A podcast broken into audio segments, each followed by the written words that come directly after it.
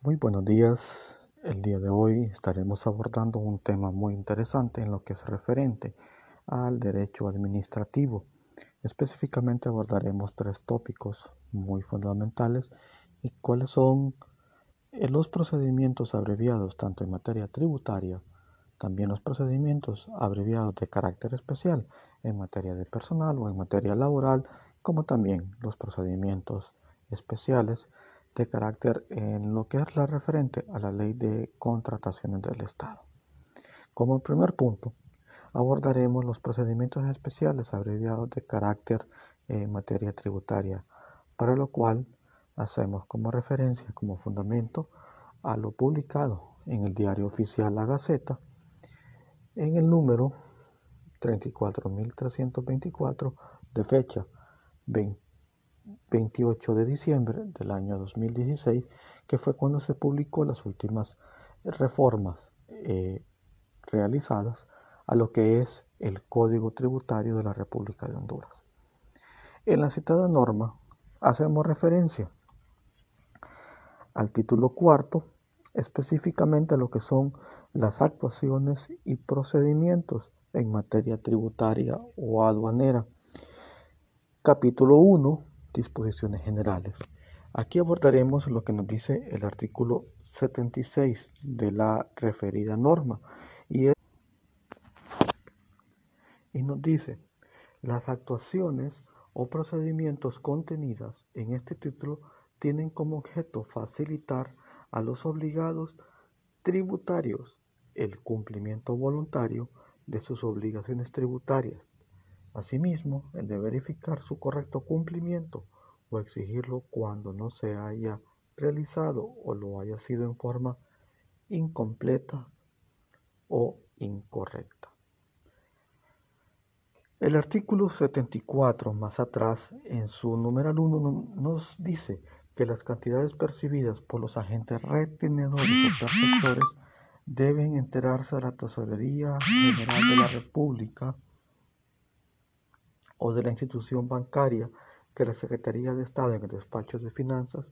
haya facultado para el efecto dentro de los plazos señalados en las leyes tributarias o aduaneras especiales y en los formularios que determinó la Administración Tributaria o la Administración Aduanera según corresponda. En materia de resumen, los procedimientos abreviados los podemos encontrar en el Código Tributario de la República de Honduras como también en la Ley de procedimientos administrativos, que son la norma que rige todos los procedimientos que van emanados en las instituciones del Estado de la República de Honduras. Como segundo punto, estaremos abordando los procedimientos de carácter especial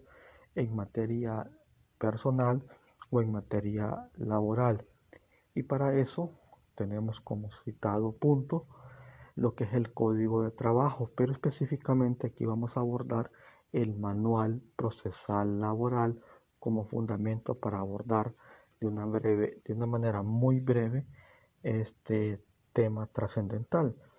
Y para eso nos referimos a lo que nos dice el artículo 128 de nuestra Constitución de la República, relacionado con los artículos 2 y 3 del Código de Trabajo, que resalta el carácter de las normas de orden público que tienen las leyes que rigen las relaciones entre patronos y trabajadores. Asimismo, el artículo 2 del Código Civil establece que la ley es obligatoria para todos los habitantes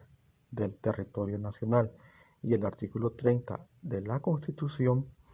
de la República dispone que los extranjeros o las extranjeras gocen de los mismos deberes y derechos civiles que los hondureños, por consiguiente, deberán de someterse a ellas sin distinción de ninguna naturaleza. La competencia del tribunal, por regla general, conforme lo dispone el artículo 690 del Código de Trabajo, se determina por el lugar en donde haya prestado el servicio o por el domicilio del demandado, a elección del actor en relación a la competencia también son aplicables los artículos 691 al 699. En cuanto a los procedimientos especiales, aquí en materia de personal, eh, podemos citar el procedimiento abreviado y también nos referimos a los artículos 700 al 702 del Código de Trabajo que establecen el papel que juega el Ministerio Público ante la jurisdicción del trabajo. En cuanto a los recursos, dice que son los medios de impugnación que tienen las partes y en algunos casos los terceros para que las decisiones judiciales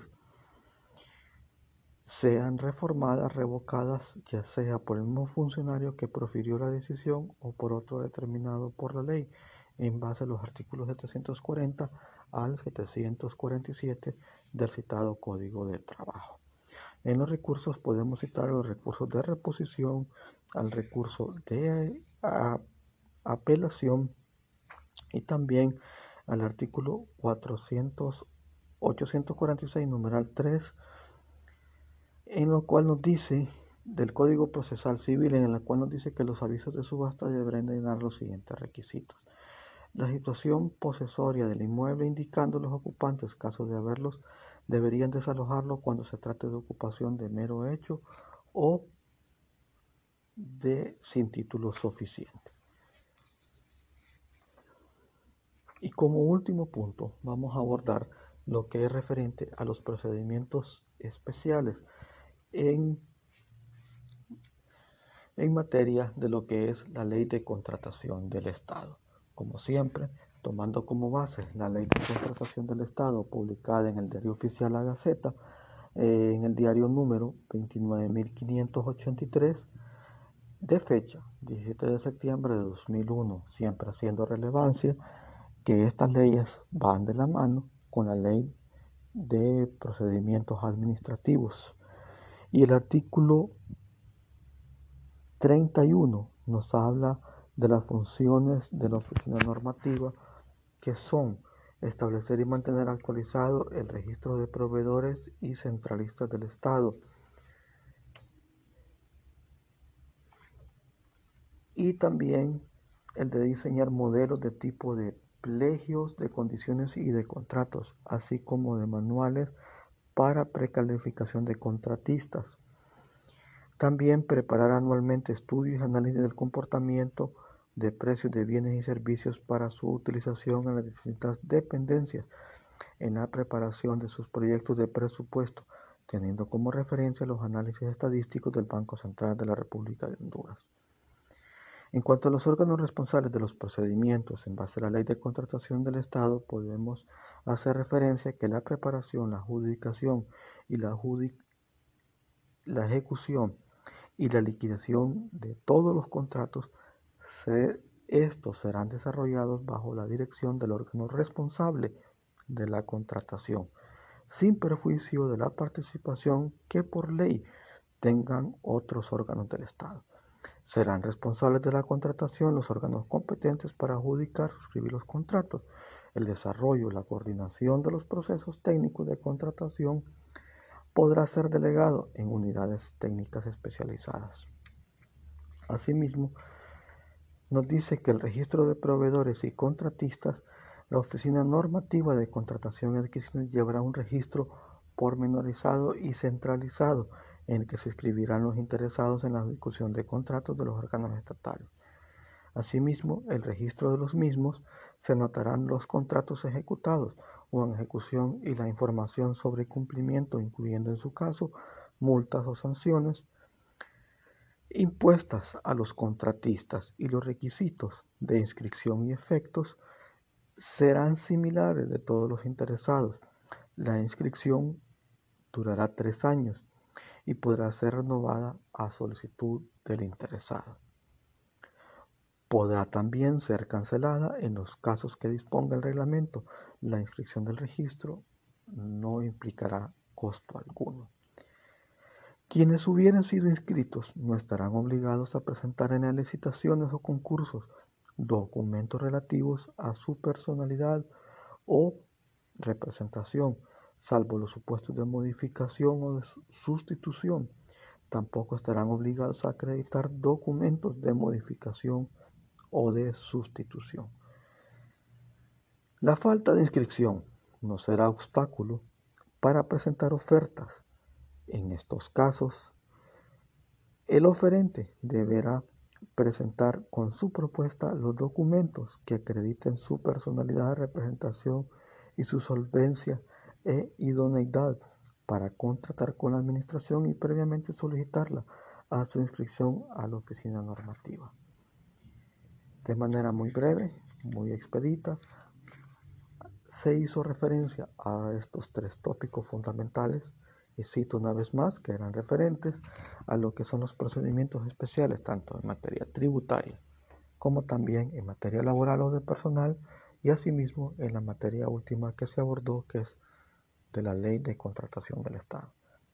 Muchas gracias por su atención.